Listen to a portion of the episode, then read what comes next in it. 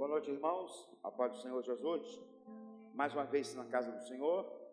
Vamos abrir nossas Bíblias, Isaías 35, profeta Isaías, capítulo 35. Amém, irmãos?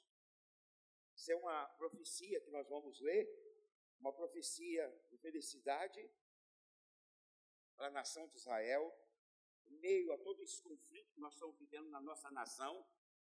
Vamos ler essa profecia também no início do culto hoje, para nossa nação, no nome de Jesus. Amém? Vamos ler? Diga, Senhor, eu não preciso viver temeroso. Esse texto mostra que nós somos eleitos pelo Senhor. Essa centena de medo está sobre a terra, não pode me envolver. A Bíblia diz que o Senhor não despreza um coração quebrantado. E o nosso coração, Senhor, está quebrantado. Quem anda com medo, aterrorizado, ele não consegue ter uma experiência com Deus. Nós estamos vivendo um momento crítico da nossa nação, em todos os sentidos, ética moral, ética política, financeira, em todos os sentidos no meio das religiões, principalmente no meio do povo evangélico, mas nós não devemos viver, portanto, aterrorizado, assustado, porque Deus não esqueceu de nós. A ameaça lá de fora não é maior do que as promessas de Deus. A ameaça lá de fora não pode lançar aquilo que Deus tem sobre as nossas vidas. E Deus jamais vai esquecer daquele que ele prometeu. Eu tenho 55 anos, tenho 55 anos dentro da igreja, o que eu mais escutei de promessas sobre o Brasil. E essas promessas estão de pé. Eu já ouvi profetas dos cinco continentes desse planeta dizer que o Brasil é um celeiro de missionários. Sim, é um celeiro de missionários. Que o Brasil tem grande expressão de levar outras nações a ser transformada. Sim, mas Deus, meio caos, Ele sabe trabalhar. Então, esse texto de Isaías 55, 53, quer dizer, 35, você esquecer, leia ele quando o medo invadir seu coração. O deserto e a terra se alegrarão. Se alegrarão por quê? Porque as promessas do Senhor ele não esquece. Ameaças aos eleitos de Deus não pode prosperar, ela não pode avançar. Amém, igreja? Nós estamos vivendo no momento agora que tudo que se oferece é medo, mas a teologia real é: o nosso Deus é sábio e é capaz de levar a gente a experimentar experiências a partir da sabedoria dele, como uma criança pequena, sentir todo o apoio do Pai. Então, nós começamos esse culto hoje. Mais uma vez, eu gostaria que vocês ficassem de pé, lessem esse texto mais uma vez nós não estamos lendo simplesmente um poema, nós estamos lendo um pacto de felicidade e paixão, e nós estamos debaixo desse pacto de felicidade quando a gente lê a Gênesis capítulo 12, a promessa que Deus deu para Abraão, ela alcançou a gente. Amém? Vamos lá?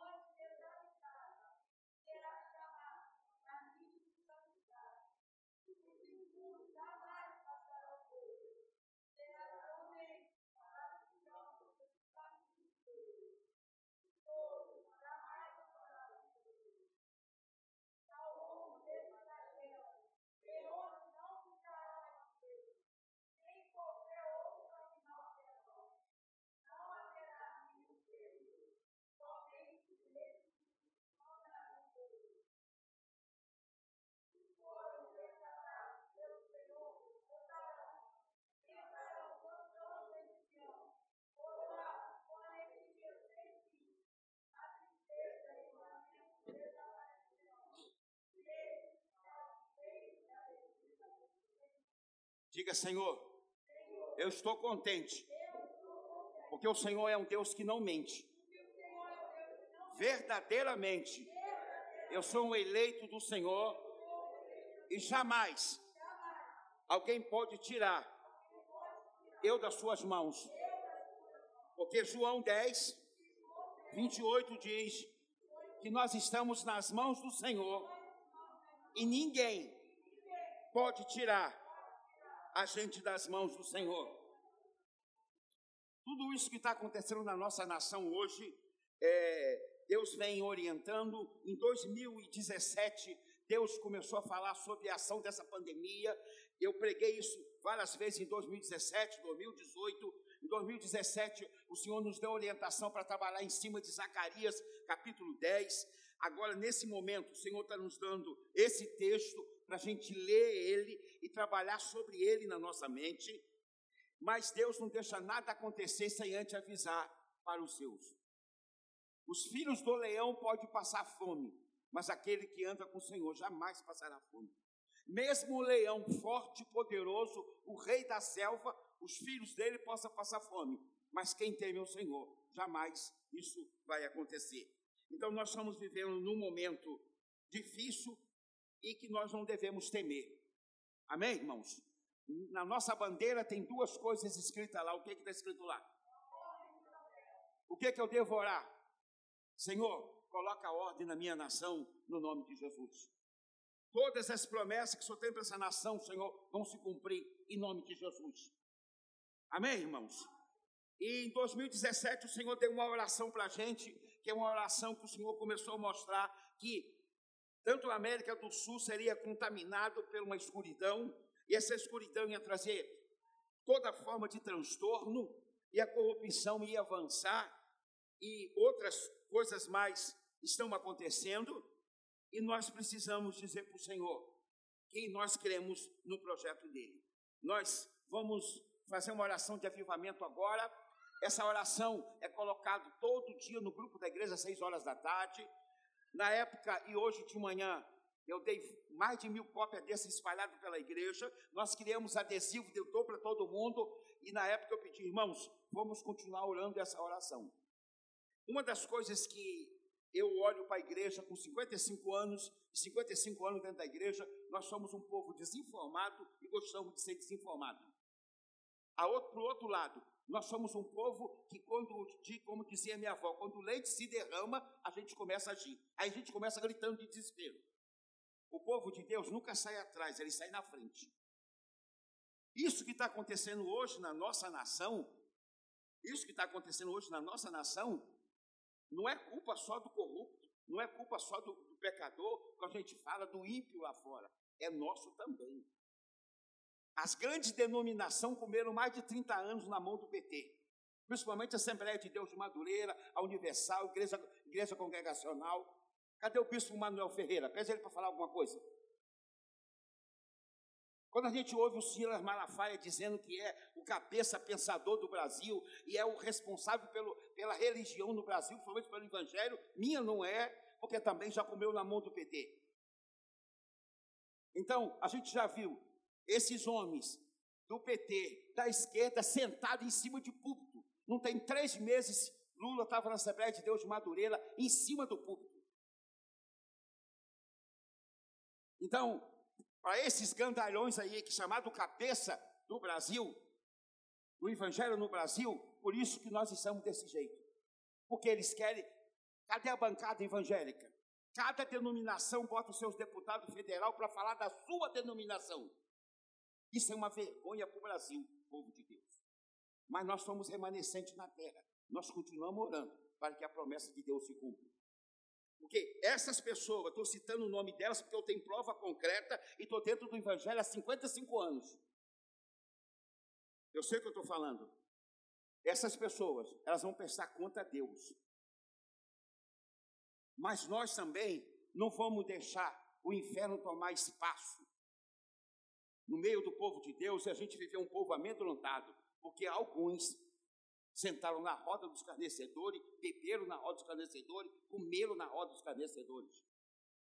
O povo de Deus precisa levantar e dizer: Senhor, eu sou, eu sou contente porque o Senhor não mente e eu quero dizer para o Senhor que eu estou aqui, estou vivo e eu quero continuar clamando o Senhor. Nós temos que clamar. Eu ainda não tenho neto. Meu filho tem 30 anos, a minha filha tem 31, eu não tenho neto. E estou louco para ter neto. Com essa cara feia, eu não sei o que, é que as criancinhas têm na minha cara. Eu passei ali, a Maria falou comigo, e a Carolina, e a Carolina abriu os bracinhos para mim, essa que está ali no colo do pai. Eu falei, rapaz, como que olha para um caba tão feio desse, cair no colo dele? Só pode ser a graça de Deus, né? Não é outra coisa. Mas pelo, olha, como é seu nome mesmo? Ma Mauro? Mauro, nós temos que orar pela filhinha do Mauro. Nós temos que orar pelo futuro do Evangelho no Brasil, pelo futuro dos nossos filhos, pelo futuro da nossa nação. Nós não devemos se intimidar. Amém, irmãos? Eu não sou contra nem a favor para quem vai fazer protesto dia 7, mas eu não vou. Eu prefiro estar na presença do Senhor do que estar na rua, porque eu sei para que é que Deus me chamou. Amém, irmãos? Mas nós temos que dizer para o Senhor que a gente ainda acredita nas promessas dele. A maioria dos senhores tem filhos, tem neto, se não tem neto, vão ter neto, se não tem filho, vão ter filhos. Até quando nós vamos ficar acanhados diante disso daí? Amém, irmãos? Vamos fazer essa oração para a gente iniciar. Depois nós vamos fazer outra oração no nome de Jesus. Pastor, por que, que o senhor escreveu uma oração? É uma reza? Não, não. Isso é um projeto de oração. Projeto de oração, você não ora segunda uma coisa, na terça hora outra, na quarta hora outra, na quinta hora outra. Quando chegar no sábado, tu orou por quê, irmão? Não sei. Projeto de oração, a gente escreve uma oração baseado na Bíblia, baseado na palavra e vão trabalhando sobre ela. Assim nós vemos o Senhor trabalhando e nós vamos dizer, Senhor, muito obrigado por estar se movendo. Pergunto para você, o que, é que tu orou em março? O que, é que tu orou em abril? Então, projeto de oração, a gente monta uma oração em cima de um texto bíblico. Isso aqui é montado em cima de Zacarias, capítulo 10, versículo 1, e nós vamos orando a mesma coisa. Agora, se eu, se eu orar Y, o Renan orar X, quem é que Deus vai ouvir? É isso que está acontecendo hoje no Brasil. Um ora X, outro ora Y e outro ora I. Quem é que Deus ouve? No meio dessa bagunça todinha. Então nós precisamos de ter um padrão. O mundo das trevas é organizado, mas o mundo da luz é organizado, porque o nosso Deus é santo. Quando a Bíblia fala que Deus é santo, quer dizer que o caráter dele é inquestionável. Muitos estão se perguntando se Deus existe, por que tem tanta gente passando fome? Se Deus existe, por que tem tanta pobreza? Jesus morreu na cruz do Calvário ressuscitou no terceiro dia, nós nos tornamos o quê? A nova criatura. E a Bíblia diz que as coisas que estavam sobre nós velhas se passaram e se tornou novo, mas a Bíblia também fala que aquele que não conheceu o pecado levou sobre si os nossos pecados, para que, que a gente tornasse justiça de Deus. Eu e você somos a justiça de Deus na terra. Eu não tenho que reclamar que na comunidade aqui do lado tem gente passando fome. Eu tenho que dizer para a igreja que a gente tem que servir sopa. Se você descer agora lá, tem gente servindo sopa lá. O culto está rolando aqui, mas tem uma galera de voluntários lá servindo sopa. Então não tem que dizer, ah, isso não está acontecendo, não. A igreja é aqui a justiça de Deus na terra. Aonde não tem justiça, a igreja entra. E, e, e eu estou trabalhando aqui com essa igreja, a igreja aqui é um farol, e eu vou trabalhar da comunidade mais próxima da minha igreja. Aí um outro trabalho que a gente faz é lá no Vale do Jequitinhonha, na outra igreja, lá no Vale do Jequitinhonha. Um trabalho que a gente vem fazendo há mais de 20 anos, paulatinamente, em nome de Jesus. Mas aqui, eu estou servindo ali. O pessoal senta lá, bate um, um papo com um morador de rua, serve uma água, serve uma sopa, Aí eu posso dizer, pô, a minha área está cheia de morador de rua, ninguém faz nada. E a igreja está aqui para quê? Para fazer a diferença. Então, quando alguém está dizendo assim, tanta coisa acontecendo no mundo a gente não faz nada, porque essa pessoa não entendeu que ela ainda é justiça de Deus. Imagina se todos daqui do Brasil começassem a fazer alguma coisa para Deus de verdade. Quanto essa nação já não teria mudado? Quanto essa nação não teria mudado? Lá no Vale do Jequitinhonha, a gente, a gente vai lá no, no, num orfanato que tem lá. Agora, agora, atualmente, lá tem 109 crianças, de pais e mães, que vieram trabalhar Rio, São Paulo, Bahia e nunca mais voltaram para buscar os filhos. Às vezes os avós morrem e as crianças ficam lá sozinhas, aí vai tudo para o orfanato. O que, que a igreja pode fazer? A igreja pode trabalhar, fazer a diferença lá. É isso que eu quero que você entenda em nome de Jesus. Isso, e muitas das vezes nós somos tão desinformados que a gente acha que não pode. Quer ver outra besteira que os que me perguntando, pastor, a vacina é a marca da besta? Pastor, se eu tomar vacina, irmãos, a Bíblia diz que eu e você fomos selados pelo Espírito Santo. Apocalipse capítulo 12, Gálatas 4, 7, a carta aos Efésios 12, 13 e 14 diz que eu e você fomos selados pelo Espírito Santo, como uma vacina, vai me tirar agora o selo do Espírito Santo e vai me afastar de Deus. Me explica isso, irmão. Olha como nós somos desinformados. A Bíblia, a Bíblia diz também em João 10, 28, em Gálatas 5, 7, que nós estamos na mão do Senhor e ninguém pode tirar. Todo mundo já sabe que essa porcaria foi criada em laboratório, já sabe disso há muito tempo? Em 2018, eu estava na Itália, Deus me mostrou tudo direitinho. Quando eu cheguei aqui no Brasil, em 2019, que começou a espalhar tudo, a gente já tinha essa noção do que estava sendo feito no laboratório. Vamos tomar vacina para quê? Para que vamos tomar vacina? Para o nosso sistema imunológico reagir esse vírus vivo da vacina, para que quando vier alguma coisa sobre a gente, nós estamos vacinados. Agora, como que pode eu dizer que uma vacina vai me tirar da mão do Criador do universo? Como eu posso dizer que uma vacina botou uma marca em mim? Eu já tomei as duas da Pfizer, irmão. Eu não estou com nenhuma marca do diabo da besta em mim. Eu sou selado pelo Espírito Santo, eu estou na mão de Deus, ninguém pode me tirar. Ah, pastor, o meu patrão falou que eu só posso entrar se eu tomar as duas vacinas. Amém, varão? Quando eu, vou, quando eu saio para fora do país, também, lá eles pedem que a gente tenha documento que tomou vacinas. Não é uma, nem duas, nem três, são várias, dependendo do país que a gente vai.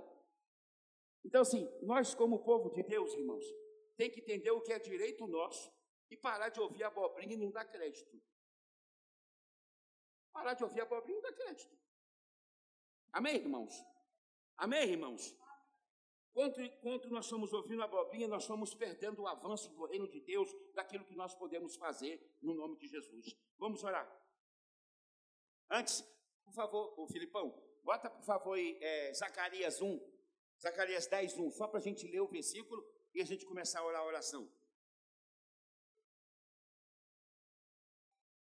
Sim, eu peço para você, eu vou colocar, mais tarde eu vou fazer uma outra oração sobre o Brasil, eu vou colocar no grupo da igreja também. No grupo da igreja tem essa oração que eu peço a diaconisa Yara para colocar todo dia às 18 horas. Vou pedir ela para colocar no grupo de oração das mulheres. E essa oração vai ser feita todo dia pela manhã na sala de oração. E se você não sabe o que vai orar pelo Brasil, olha essa oração. Vamos lá.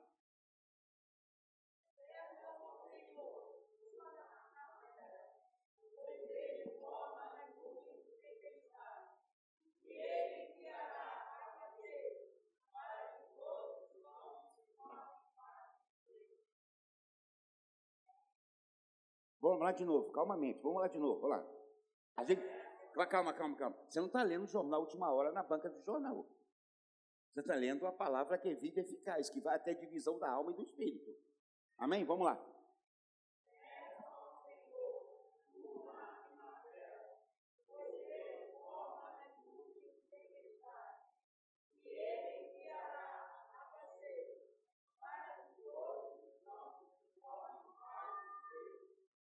Amém. Agora vamos entrar para a oração.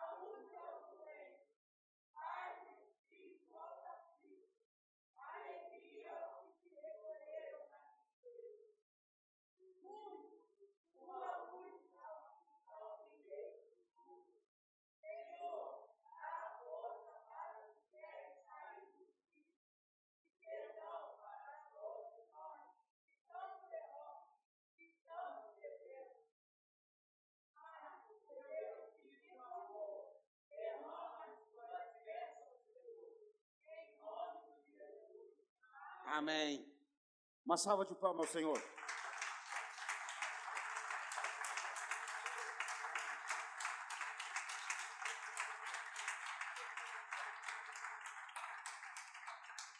Diga, Senhor, eu creio que o Senhor ouviu a minha oração. E o Senhor vai responder ela. Solta aquele videozinho da bandeira.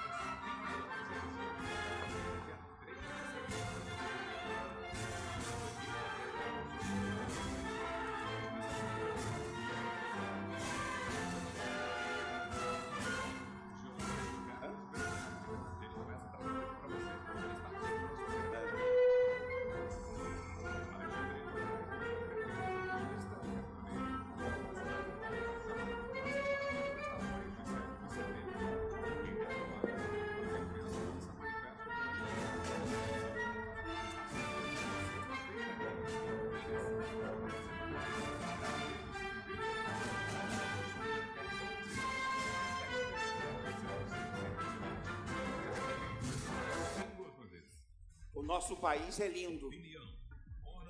A minha filha trabalha e estuda na Itália, ela está fazendo doutorado em bioinformática e lá na Itália, relacionado à vacina, a muitas outras coisas, é dez vezes pior do que o Brasil. E o Brasil é considerado, como antigamente, um país de terceiro mundo. O Brasil é considerado um país aqui da América do Sul atrasado mas a minha filha, às vezes, quando precisa de alguma coisa relacionada à medicina, você precisa ligar para o seu médico, marcar um atendimento com ele. Uma semana depois ele marca. Tu não chega lá no médico, eu estou passando mal, vem aqui não, doutor. Só se você estiver morrendo mesmo. Então, quando nós não temos noção de uma outra nação, nós ouvimos muito desinformado falando da nossa nação e falamos mal dela também. Essa nação que o Senhor nos deu tem um grande território. Nesse país dá de tudo. Eu vou fazer uma outra oração, eu vou puxar a oração. E eu gostaria que vocês só dissessem para o Senhor: cura a minha nação, Senhor. Enquanto eu oro, em nome de Jesus. Pode sentar, por favor? Pode fazer com os olhos fechados, sentado. Eu vou puxar a oração. E você vai dizer: Senhor, cura a minha nação. Senhor, nesse momento nós queremos é, abrir o nosso coração para o Senhor. O Senhor prometeu, Senhor, para Abraão que faria dele uma grande nação. Senhor, o Senhor levou essa promessa sobre ele até a morte, e essa promessa prosperou e avançou, mesmo na velhice dele. E os seus herdeiros, Senhor, continuaram com a grande nação e se concretizou. Mas a sua palavra diz, Senhor, que todos aqueles que abençoam Ele serão abençoados. Nós somos uma nação cujo Deus é o nosso Senhor. Nós cremos em Jesus Cristo como Salvador. Temos, Senhor Jesus amado, Pai, Oswaldo Aranha, Senhor, na ONU que deu o voto Minerva para que Israel se tornasse de volta uma nação.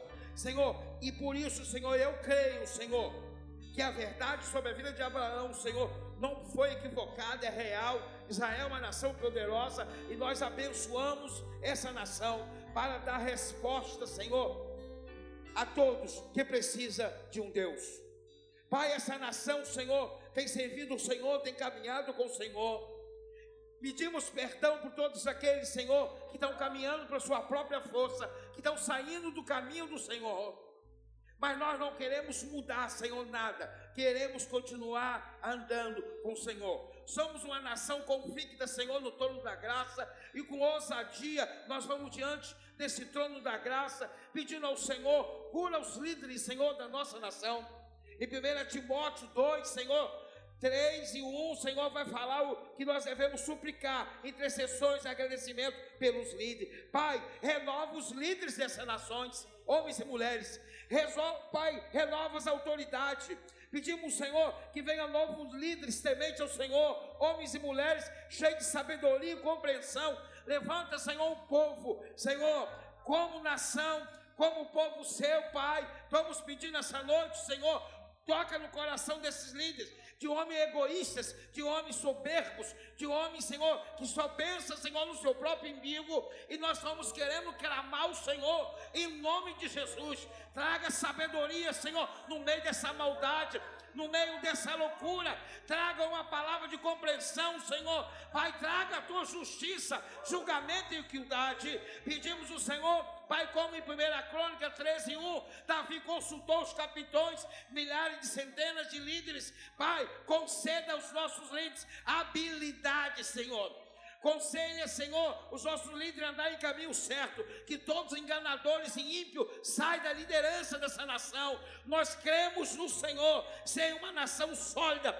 Senhor, nós temos filhos, nós temos netos, nós estamos preocupados com o nosso futuro, mas nós botamos nas tuas mãos, Senhor. Pai, eu clamo ao Senhor pelo redor, Senhor, dessa nação. Toma todos os governos, Senhor, estaduais, municipais, o federal, Pai, em nome de Jesus, eu peço toda uma compreensão sábia para esses homens.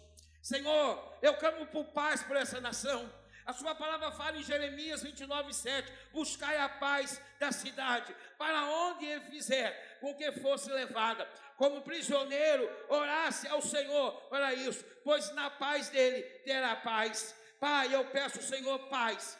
Guarda essa nação, Pai pedimos perfeita constância de paz, que as mentes dos homens se comprometem em paz, que nós evangélicos oramos por paz, pedimos, Senhor, não vamos ficar impressionados com os noticiários, não vamos ficar impressionados, Senhor, com muitos canais de YouTube, Senhor, que estão falando só abobrinha. Não, Senhor, vamos ordenar paz em nome de Jesus. Senhor, eu, como ministro da Sua palavra, como seu profeta, eu assumo a autoridade em nome de Jesus e declaro, como Jesus nos ensinou, Pai, que a paz do Senhor excede todo entendimento e vem sobre essa nação. Em nome de Jesus, oramos, Senhor, para que os pensamentos sejam de paz. Conceda habilidade a essa nação conceda habilidade a esses homens para promover paz, construa entre nós, Senhor, uma nação de paz, Pai, que venha governo de paz nesse mundo, em nome de Jesus, guarda os nossos corações, em nome de Jesus.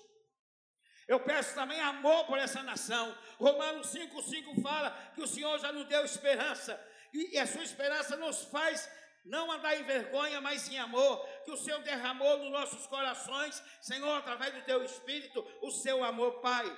Remova o ódio dessa nação, remova a guerra e o conflito, Senhor.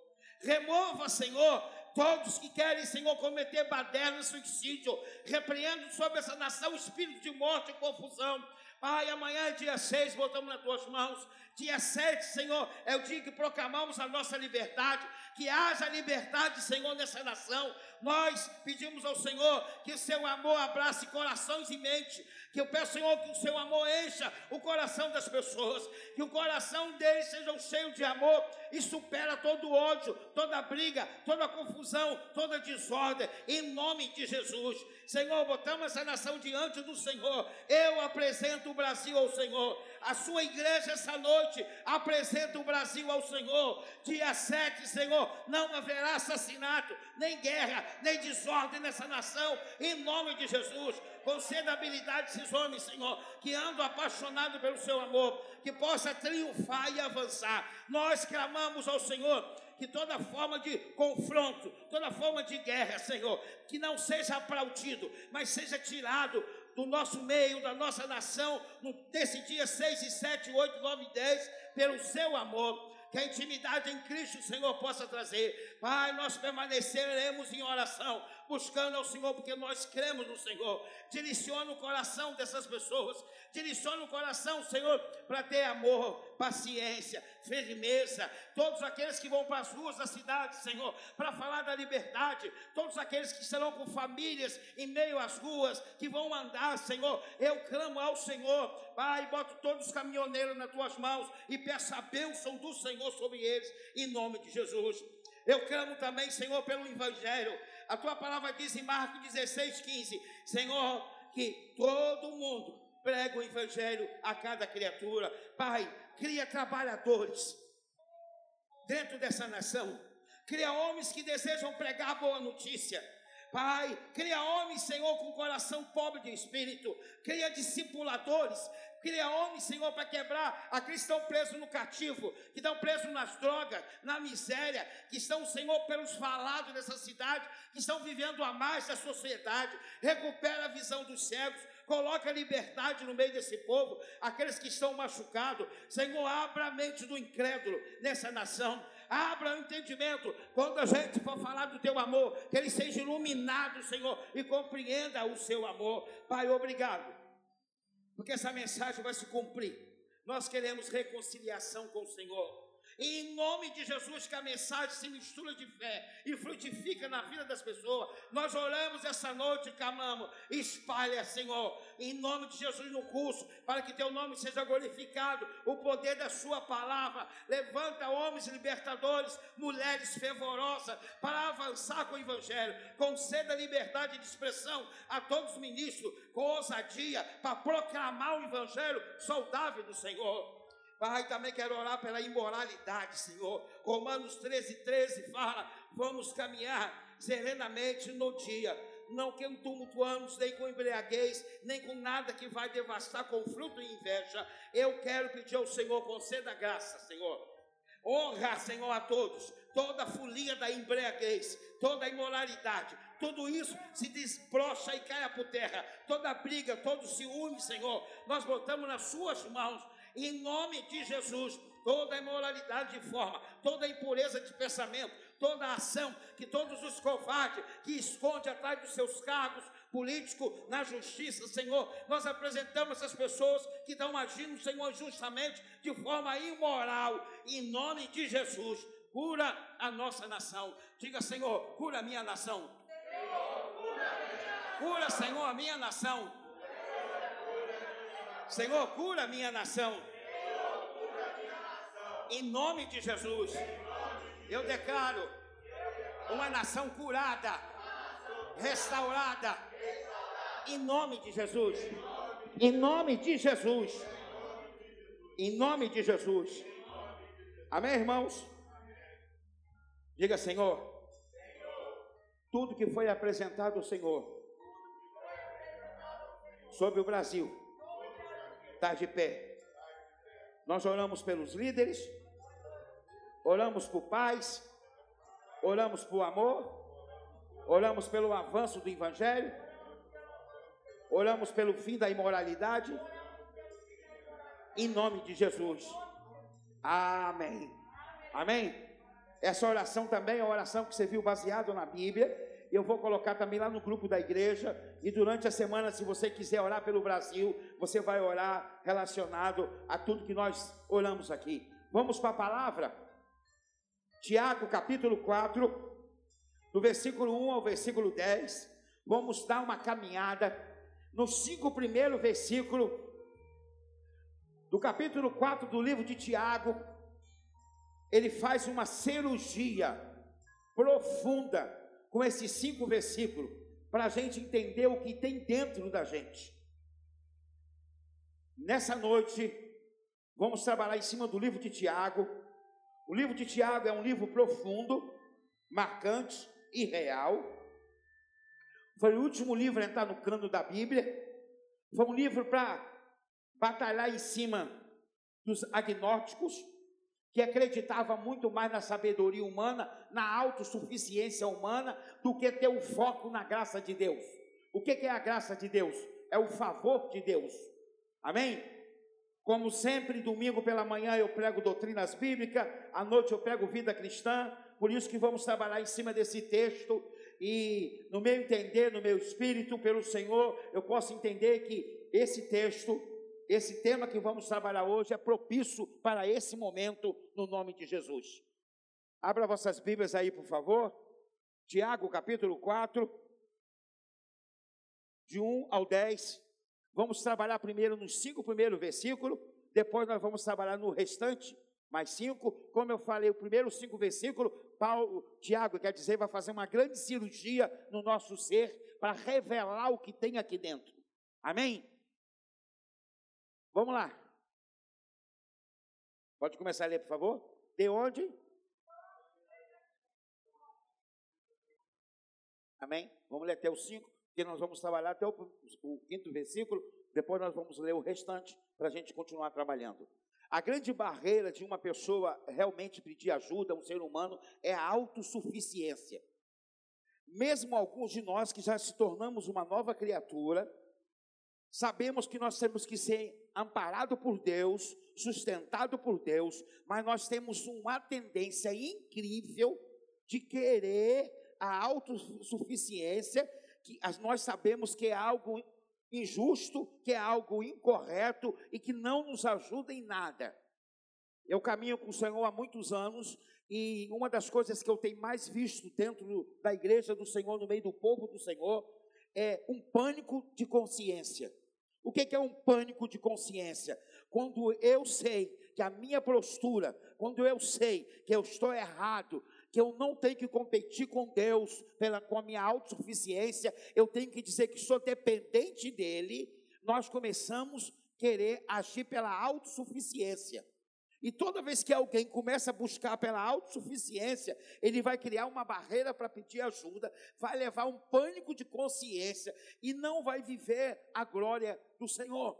É um fluxo natural ainda a gente como ser humano querer buscar ajuda por si só e a autossuficiência. Mas nós devemos lutar contra isso. Nós devemos batalhar contra isso. A autossuficiência é um padrão errado de quem segue Jesus. Diga, autossuficiência é um padrão errado de quem segue a Jesus.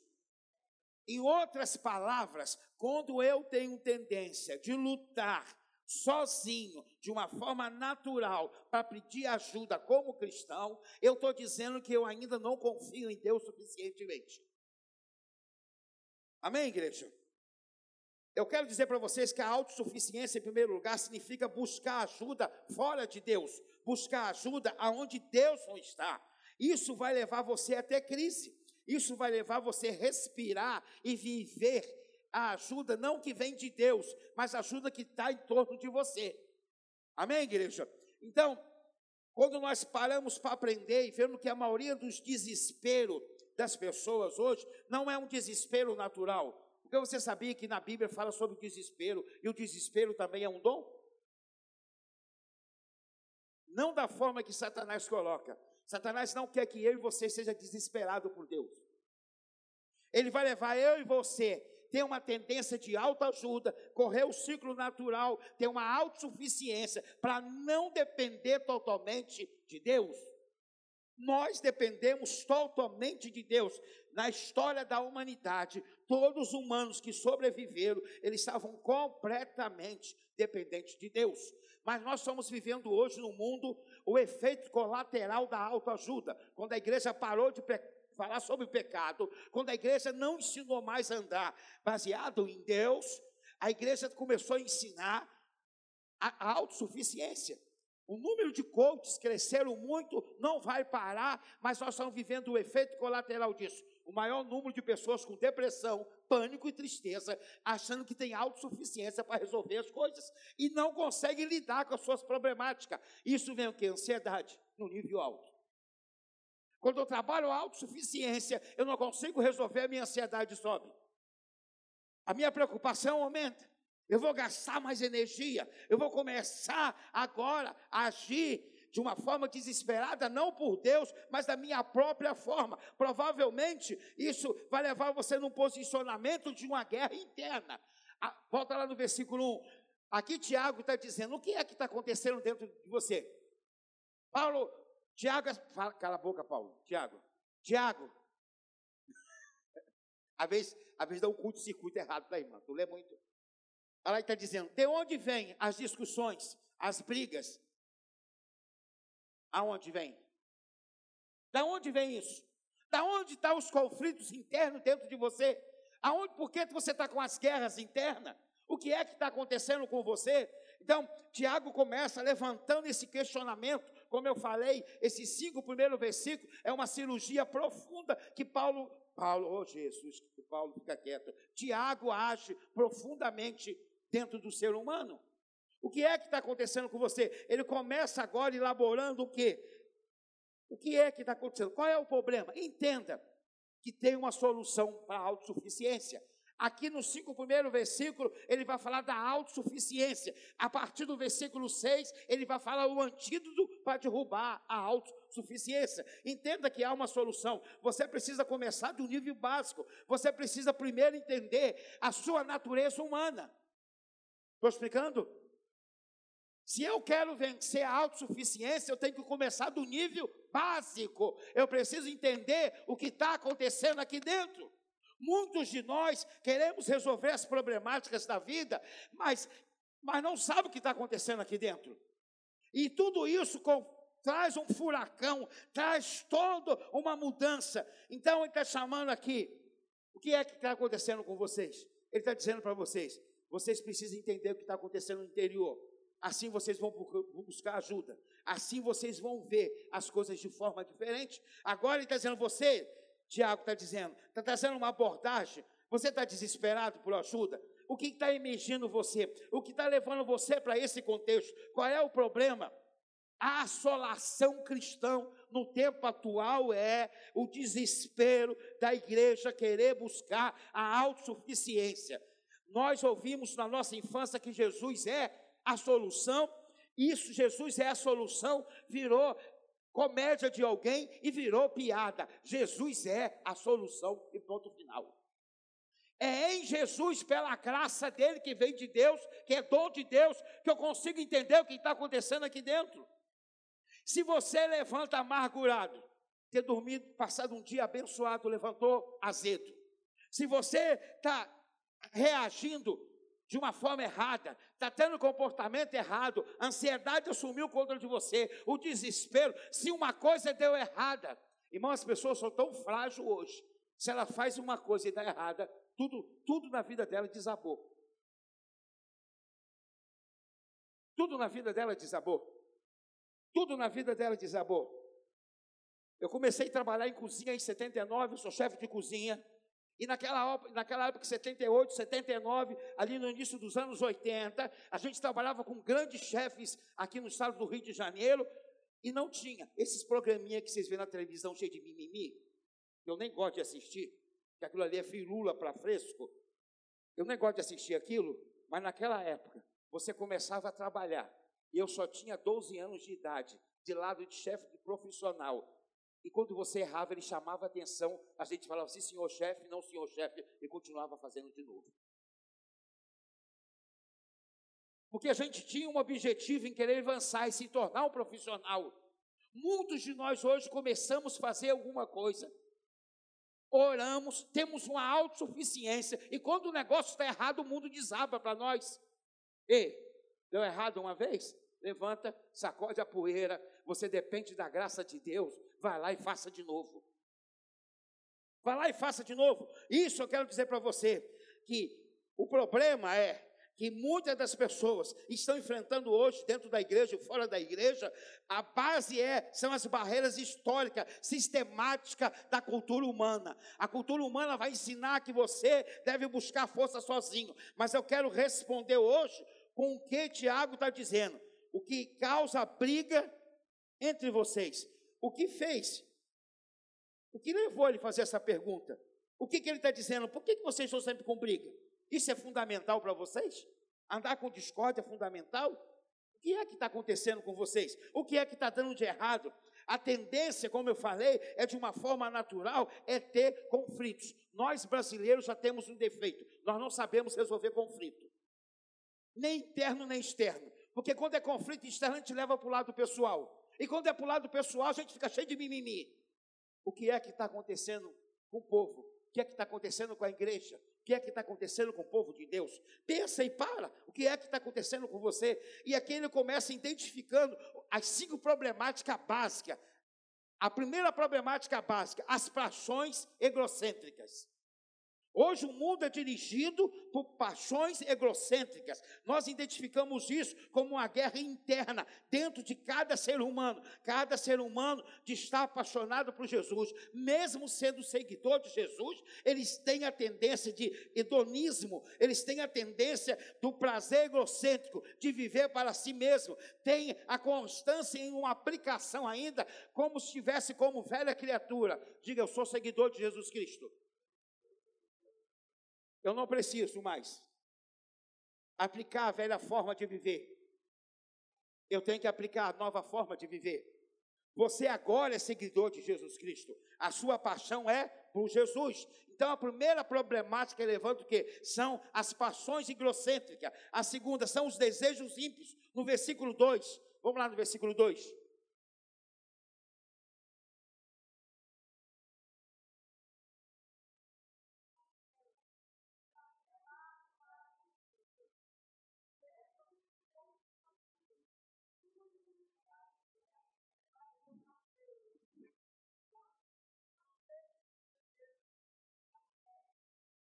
Então ele está dizendo aqui, os desejos ímpios, o versículo 2 está dizendo que o problema do, é o amor egocêntrico, é expressão de desejo por fonte, muitas das vezes, de frustração, de ter um progresso, mas é uma ação que, que começa agora em lugar errado, de forma errada, em uma tendência errada. Diga, Senhor, os meus desejos ímpios não pode sair na frente da minha paixão para o Senhor. Vamos voltar um pouquinho para trás. Lucas 8, 14.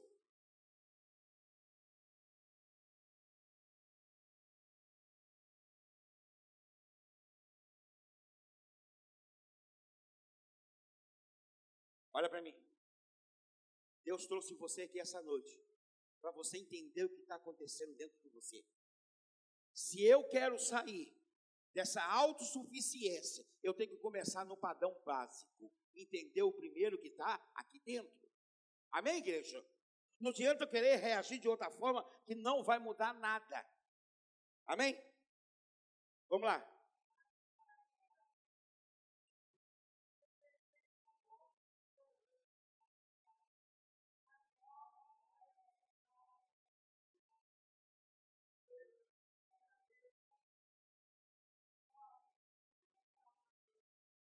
Amém? O que, que Jesus está dizendo aqui em Lucas? Aqueles que caíram entre os espinhos. A palavra de Deus, quando ela caiu no seu coração, não creio que ela caiu entre espinhos. Eu creio que ela caiu numa terra fértil. E a semente está germinando em nome de Jesus. Porque o Senhor está dizendo aqui que quando cai entre os espinhos, nunca vamos amadurecer. O egocentrismo sempre vai sair na frente. Amém, igreja? Tito 3,3. Isso aqui é uma, uma, um entendimento do Novo Testamento sobre essas paixões egocêntricas, sobre esses desejos ímpios. Vamos lá. Pera, pera, pera, pera. Vocês almoçaram hoje? Lancharam à tarde? Parece que vocês acabaram de chegar do deserto agora, 40 dias de jejum e oração. De novo.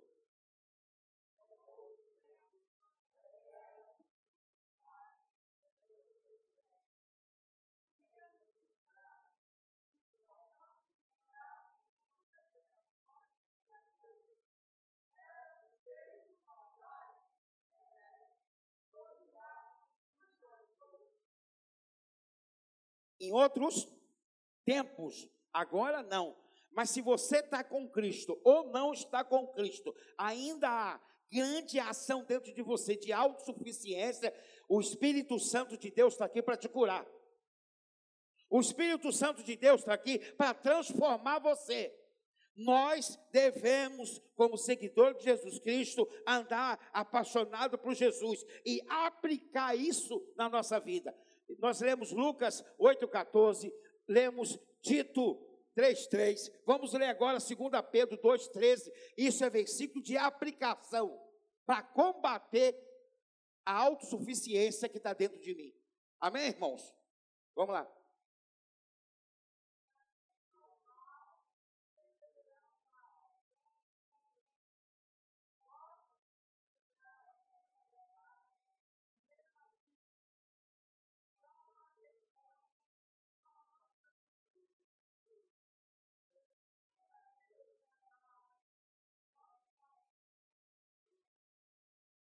Está dizendo que aqui o amor está no centro do coração humano, mas esse amor não pode ser guiado por paixões, não pode ser guiado por uma coisa egocêntrica. Amém, igreja?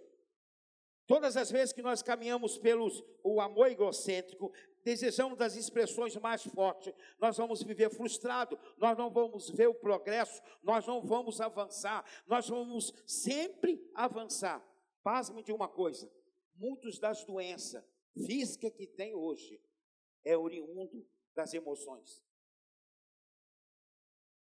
Quero dizer uma coisa para você: há mais de 20 anos eu cuido de pessoas.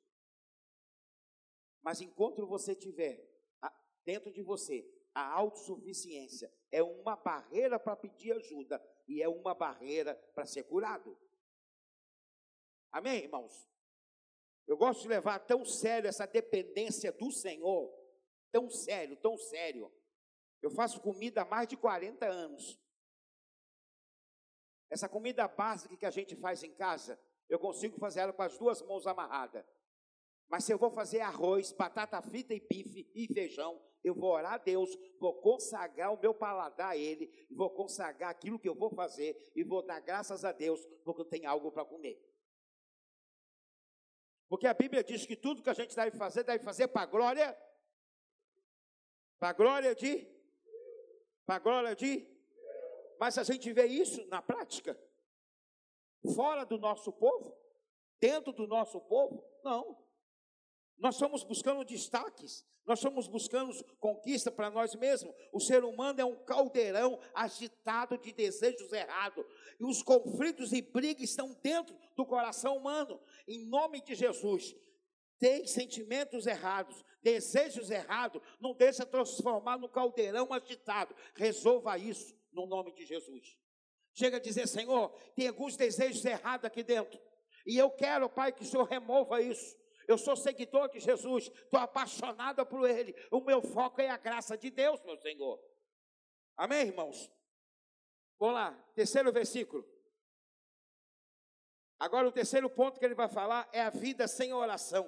A sintonia para os desejos errados leva e quebra o seu desejo de orar a sintonia para os desejos errados leva quebrar a sua oração. A falta de oração é que você está com a sintonia em desejos errado. Preste atenção, preste atenção. Pare e pensa porque que você parou de orar. Hoje o Senhor está dizendo para você que quer curar o teu ser. Hoje o Senhor está tá dizendo para você que está aqui para fazer uma cirurgia, baseado no livro de Tiago, para você ver o que tem aqui dentro, começar de uma forma mais básica, para você ser curado em nome de Jesus. A Bíblia diz, irmãos, que o Senhor veio para coração quebrantado. E no meio do povo de Deus, fora do povo de Deus, nós demoramos ter um coração quebrantado diante do Senhor. Amém, irmãos? Então, essa vida de, de oração que eu estou vivendo pingada, fracionada, quebrada, desfacelada, essa pessoa está vivendo desejos errados, ela é egocêntrica e ela só está pensando não na sabedoria de Deus, mas na sabedoria dela. Quer ver outra coisa? Deus promete uma coisa para alguém. Quantas promessas tem na Bíblia? Peraí, vou falar com calma senhores e senhoras que estão ocupando esses assentos vermelhos, nessa linda sala branca, nessa bela noite de domingo, dia 5 de setembro, dia 248 do ano. Pergunta para os senhores e senhoras. A minha pergunta é o seguinte: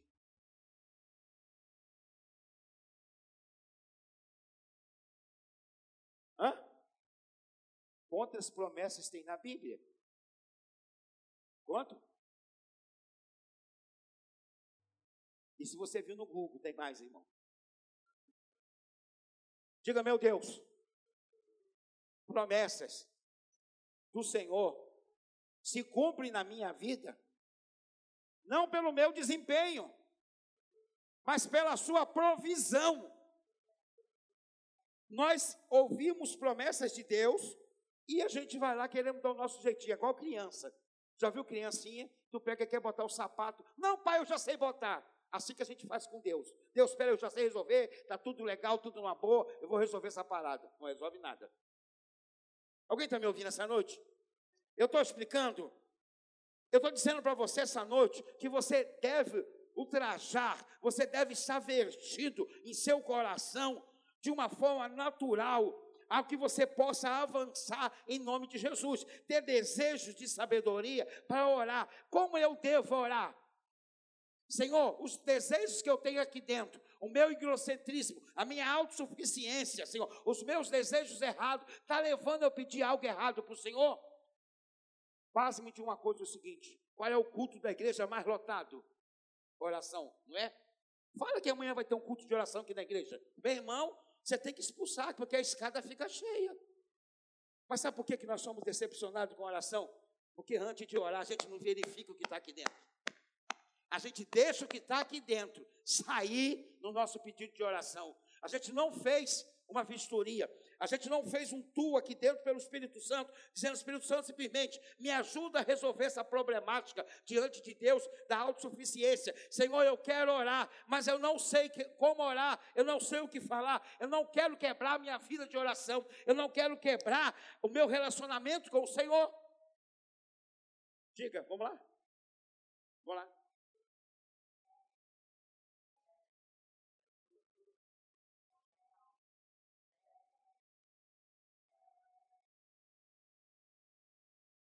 Qual é a problemática dentro de você? De vez tu pega um casal e pergunta assim: vocês estão orando juntos? Vamos, pastor. Está uma benção, glória a Deus. Aí o irmão fala até um pouquinho em línguas, ele fica fervoroso. Aí tu pergunta assim: tu está orando por quê mesmo? Aí tu pergunta a esposa: tu está orando por quê mesmo? Cada um está orando por uma coisa. Um pede caçarolinha para Deus o outro pede rolinha. Quem é que Deus vai ouvir? Um fala Y para Deus e o outro fala X para Deus. Quem é que Deus vai ouvir? A gente pega o núcleo familiar de uma família, com quatro, cinco, seis pessoas, todos no núcleo familiar são cristãos, todos estão seguidores de Jesus Cristo, mas tu pergunta, cada um do membro da família, por que está orando? Cada um está orando por uma coisa. Se é tudo relacionado à família, todos devem estar em acordo, botar uma oração diante do Senhor, para que Deus possa ouvir aquela oração. Então nós não olhamos o que está aqui dentro, não pedimos Deus com sabedoria, ficamos decepcionados com a oração, aí deixa o capeta falar no teu ouvido. Deus não ouve a sua oração. Deus esqueceu de você, ó, tu está lascado. Hein? Na minha casa, quando meus filhos fizeram sete, oito anos, tudo que era relacionado à família, a gente começou a compartilhar com eles e dizer para eles: ó, nós estamos orando por isso, eu e sua mãe, por isso, por isso, por isso e por isso. Então, quando for orar sobre as coisas da família, nós quatro nos oramos a mesma coisa, falando para o Senhor. Aí, quando passava tudo, a gente fala: lembra que nós estamos orando isso? Deus resolveu isso para a gente, Deus nos deu condição de comprar isso, Deus deixou, ensinou a gente resolver aquilo ali. Como que os nossos filhos vão ver Deus agir no seio da nossa família, se o pai e a mãe não oram a mesma coisa? A família está indo para cá, o outro está orando para lá.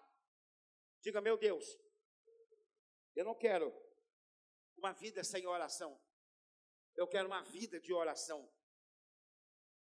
Mas também ele vai falar no quarto problema, que é as orações egocêntricas, as paixões egoístas que infectam o coração humano, que vai sujando. Essa motivação leva você a buscar Deus errado. Leva a buscar Deus errado. Quer ver de uma coisa? Sabe que uma das coisas que mais atrapalha você orar são oração baseada em fofoca e são orações egocêntricas. Por isso, nós devemos trabalhar. Lá em Lucas 18, o Senhor diz o que? Ele fala sobre a viúva e o juiz iníquo. Ele está dizendo o quê? Que todos nós devemos persistir em oração. Amém, irmãos? Quer ver? Tu sabe o que, que tu orou em janeiro? Fevereiro. Aí tu orou até. Aí começou o ano. Tu falou, ano novo, caramba, 2021, não quero saber se a Covid está bombando, eu estou bombando com o Senhor, tu soltou fogos com meu canjica branca, fez sei lá o que, que você fez lá. e falou: Vou começar a orar. Até março, você foi orando ali. Aí você não viu nada resolvendo. Entrou primeiro de abril, o dia da mentira, você já parou de orar pelaquilo. E vai, e você ficou para trás. Aí o Senhor fala: Como assim? Que oração engroscente é essa? Olha para mim. Oração é um projeto seu com Deus. Entende que você deve persistir. Muitos de nós somos seguidores de Jesus, não estamos avançando, porque a gente não persiste. A gente não persiste buscando ao Senhor. Senhor, aqui é um projeto de oração baseado na minha família. A primeira coisa que você vê Deus se mover, tu vai dizer, Pai, eu volto a apresentar essa oração para o Senhor, mas quero dizer para o Senhor que esse quesito aqui o Senhor já, já resolveu. O restante o Senhor está trabalhando nos bastidores, eu ainda não estou vendo, mas eu creio que o Senhor vai resolver. Mas não é uma oração egocêntrica, é uma oração que foi estudada, baseado na Bíblia, baseado no núcleo da sua família, do que, sua, no, que, no que você resolve, no que você precisa. Já pensou se todos os homens evangélicos fossem homens de oração? Rapaz, eu vi uns, assim, um, um, um coral de glórias fininho, as irmãs falando, glória a Deus. Tem, uma irmã que se emocionou mais um pouquinho e falou: Glória a Deus. O homem não é o sacerdote da casa? Aí fala com o homem: Eu sou sacerdote, a minha mulher tem que ser submissa a mim. Aí é igual o ditador da Arábia Saudita. Aí a vida dele é um livro fechado. Aí a mulher ainda tem que ter submissa a ele, porque a vida dele é um livro fechado. Uma das coisas que mais me irritou na igreja na minha infância, na minha adolescência, é os pastores descer o porrete nas irmãs para ser submissa, e os maridos ficavam, comigo não, irmão, eu desço o porrete nos homens. Homem é de homem para homem, olho no olho, tapão nas costas, e vamos resolver isso. Se os homens orassem mesmo, se os homens parassem para orar, você é o sacerdote do seu lar, você é o guerreiro, você é o pacificador, você é o cara que está dentro da sua casa. Mas se você não olha, quando sair uma confusão, você, você de trazer paz, você vai trazer uma guerra pior. Se você não ora, se acontecer algo na sua casa, você vai ser o primeiro a perder o controle. Igreja do Senhor, pensa que chegou um momento que eu e você devemos persistir em oração. Nós devemos, em nome de Jesus, nesse tempo agora, explorar, buscar a oração e acabar com toda a oração hipócrita. Senhor, essa oração é hipócrita, não quero fazer mais ela. Eu quero continuar. Amém, irmãos? Diga, meu Deus, eu preciso ir. Eu preciso avançar. Vamos ter cuidado, irmãos. Vamos clamar ao Senhor. Nós somos presos no medo, presos em várias formas, Há muitos segmentos dentro da oração que as pessoas são muito mais religiosas. As pessoas têm expressões no coração mais de orgulho, de cobiça, expressões grosseiras, do que uma expressão de verdade. Quer ver uma coisa? Pega uma pessoa que foi sempre dominada pelo medo. Como ela vai agindo durante a vida dela? Toda vez que ela vai orar. Aí o capeta sabe que ela está sendo na área da vida dela, em torno da área da vida dela, ela está presa dentro do medo. Por algum momento da vida dela, esse medo foi radicado lá, e ela agora só anda agora movida pelo medo. Os sonhos dela são sonhos que ela está caindo, que ela não chega em lugar nenhum, que ela caiu dentro de um buraco, no meio de tiroteio, só sonhos à noite. Como eu sei que eu estou debaixo de um ataque de medo, de um espírito monitorador de medo, quando todos os meus sonhos são sonhos como sempre tivesse de noite e nunca de dia. Aí, tudo isso que está dentro do coração da pessoa, o inferno começa a amedrontar ela. Aí ela tem um sonho que ele todo picotado. Aí ela já levanta já sem direção, não sabe para onde vai. Como ela vai orar? Ela já vai orar baseado no medo, não naquilo que ela acredita no Senhor. Amém, igreja? Diga, Senhor, eu oro baseado no que eu acredito, não naquilo que está me fazendo medo. Amém, irmãos? A última problemática aqui, a deriva da cultura. Tiago está concluindo que, que essas palavras de advertência são fortes, são reais, mas é uma orientação para o coração adulto e espiritual, que tem mais amizade com o mundo do que com o próprio Senhor. Vamos lá. Quatro.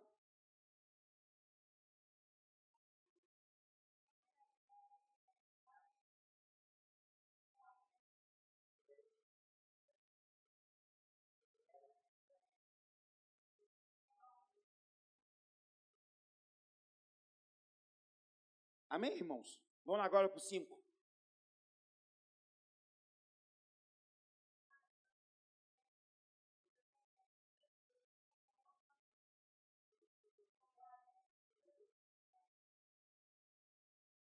O que, que ele está dizendo? Dentro do coração humano há sempre um sistema, uma caracterização de uma auto-orientação, de uma autoconfiança que não vem de Deus, mas que vem baseado nessa cultura mundana. Olha para mim, irmãos. As nossas orações não são feitas, a nossa vida não são feitas pela cultura mundana. São feitas. Qual é o nosso livro que é regra de fé? Cadê a tua Bíblia?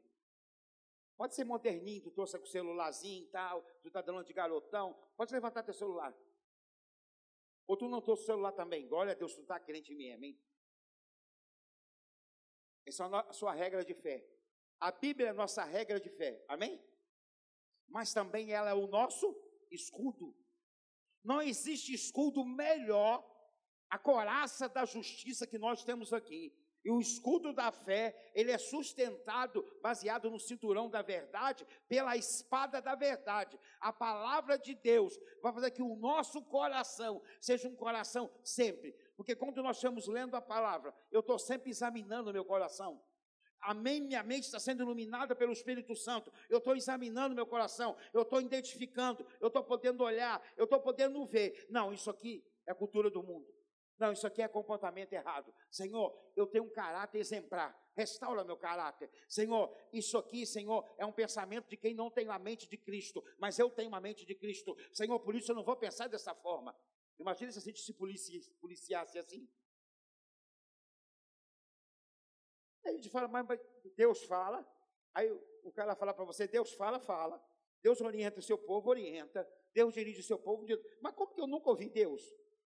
O que, é que tem dentro de você? Então deixa ele atuar. E discepar qualquer forma errada de viver que não é de seguidor de Jesus Cristo. Amém, irmãos?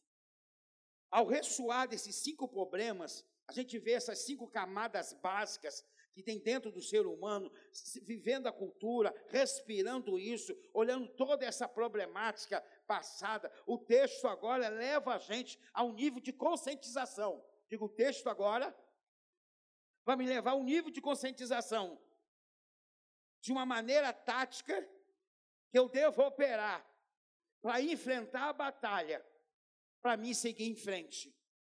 Amém, igreja?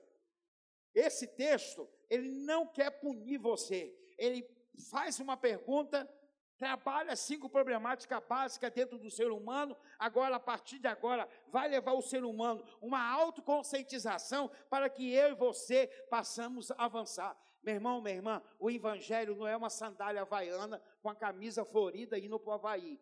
O evangelho você está no coturno, você está numa guerra. A Bíblia fala: o mundo jaz do.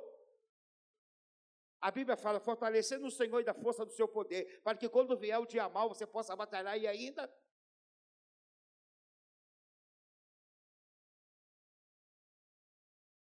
Rapaz, dá vontade de ir para trás, abrir a janela e pular de costa.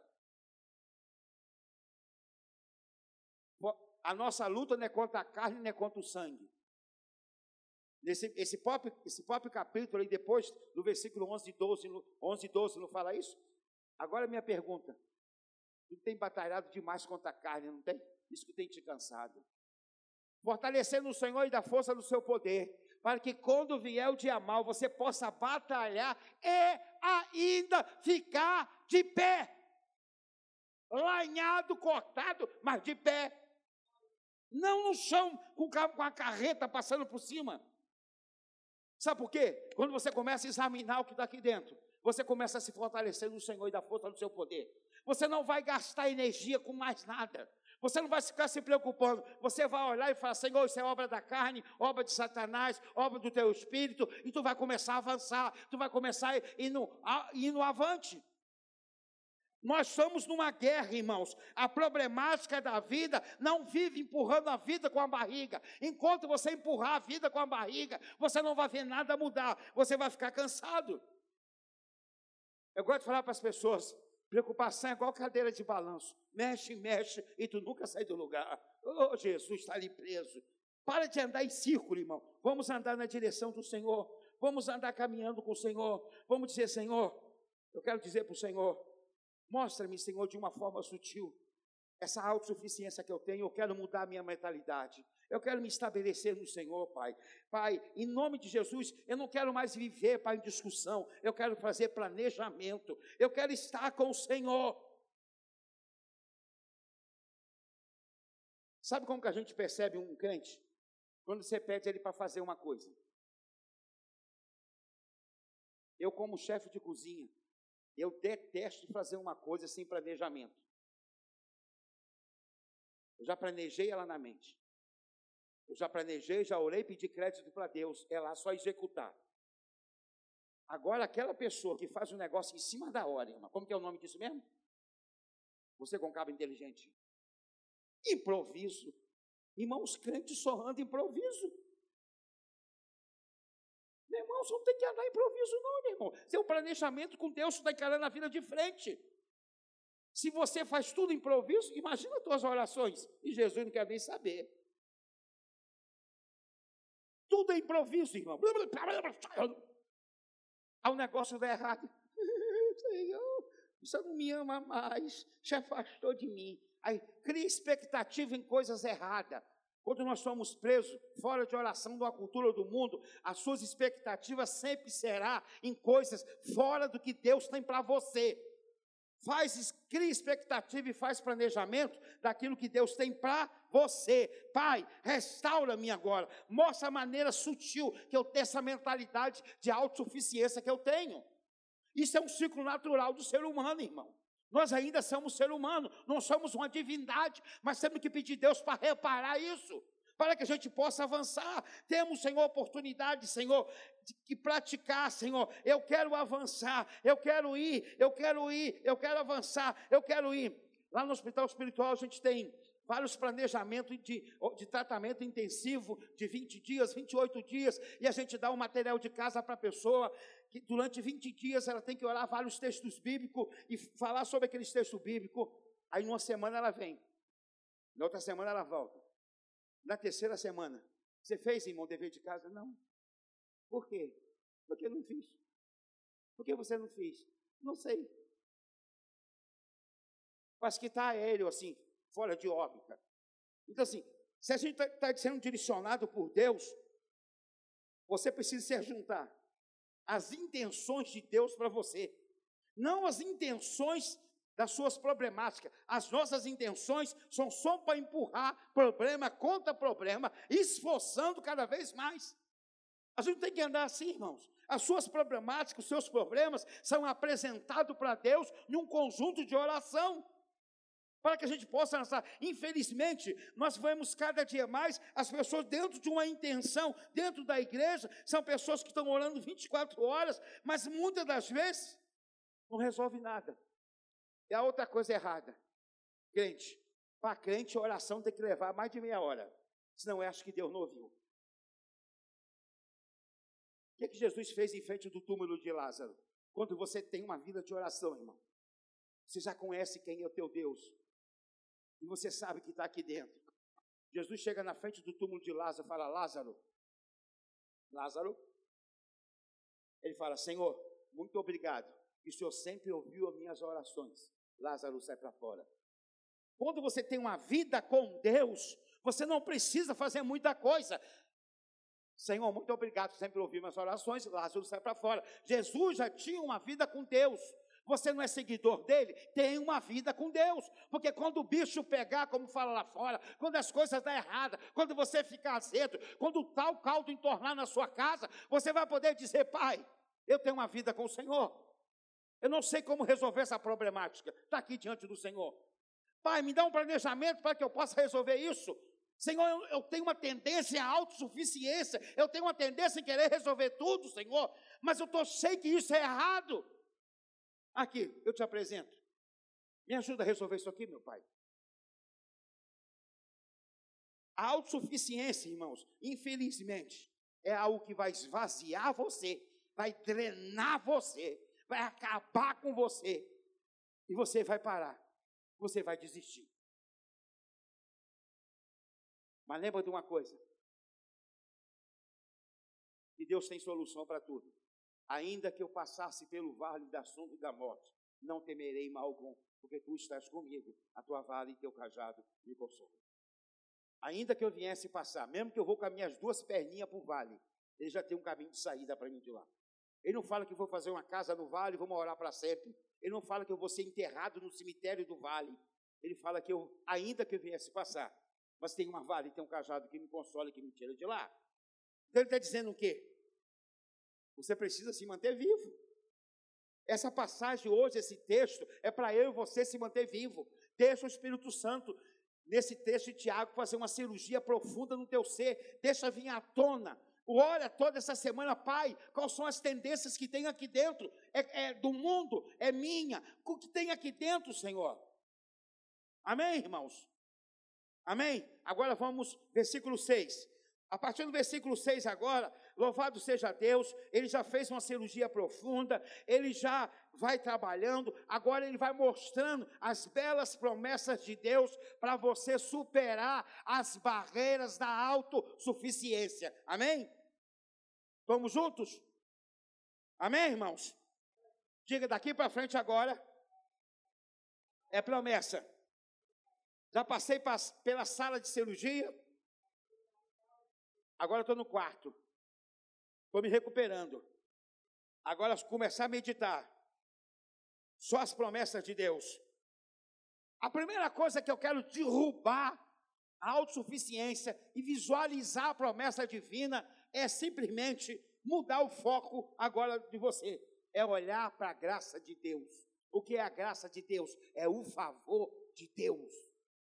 Amém, igreja? Primeiro passo, eu quero dizer que você deve persistir. Qual é a sua necessidade? Qual é o seu problema? O que está recorrendo com você? Qual a solução que você precisa agora? Esse texto vai começar mostrando para você que a solução de tudo isso é a graça de Deus. Eu não sei que você está precisando na área física, mental, espiritual, financeira, profissional, emocional.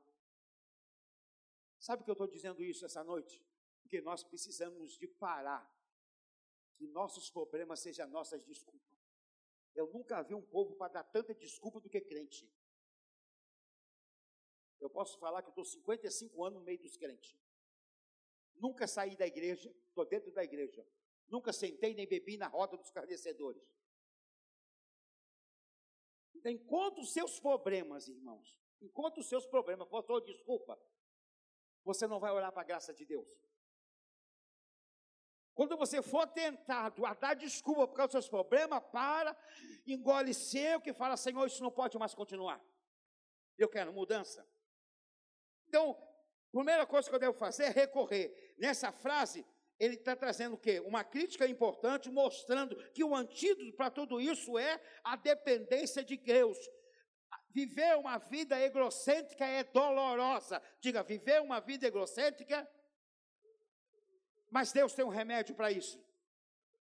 E o remédio é a esperança no meu Senhor. Eu estou no caminho divino, no caminho da graça. Há um remédio.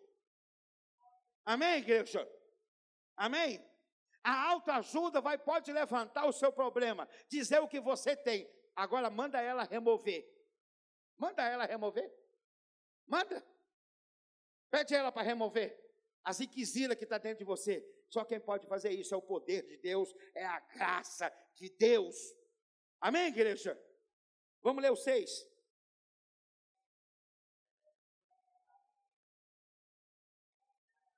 Amém? Calma, calma. Calma, muita calma nessa hora. Vamos ler? Contudo, vírgula. Calma, calma. De manhã tinha um montão de professor aqui, eu perguntei sobre vírgula, dois pontos, acento, elas ficaram tudo muda. Eu acho que as professoras perderam a língua. Vamos lá. Contudo, vírgula, ele, ponto. Vamos lá. Como? Dois pontos. Agora está entre, tá entre o quê? Hã? Quando, quando uma frase está entre aspas, significa o quê?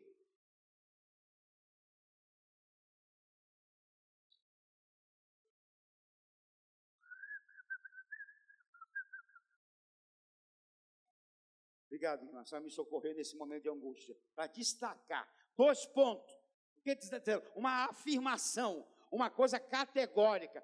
Como diz as Escrituras. Quer dizer, é uma solução. E só quem pode dizer isso é a Escritura. Amém, irmãos? Deus se propõe o quê? Mas. Vamos lá de novo. Contudo.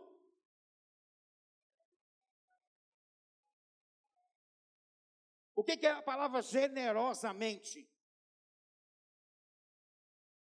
Deus vai te dar 100 gramas de graça, irmã Márcia. E para o Giba, 150. Para você, 25 gramas. Para sua noiva, 400 gramas. Para você, que é mais novinha, nem quilo. Generosamente quer dizer numa quantidade absurda, maior do que você pode imaginar. Senhor, tem a solução para mim. Generosamente, o Senhor me concede graça. Pai, completamente, eu posso me libertar por dentro, me livrar da culpa, das circunstâncias da vida. Pai, toda circunstância que está ao meu redor, que tem me dominado, hoje eu quero dizer para o Senhor que eu preciso aprender a lidar com isso.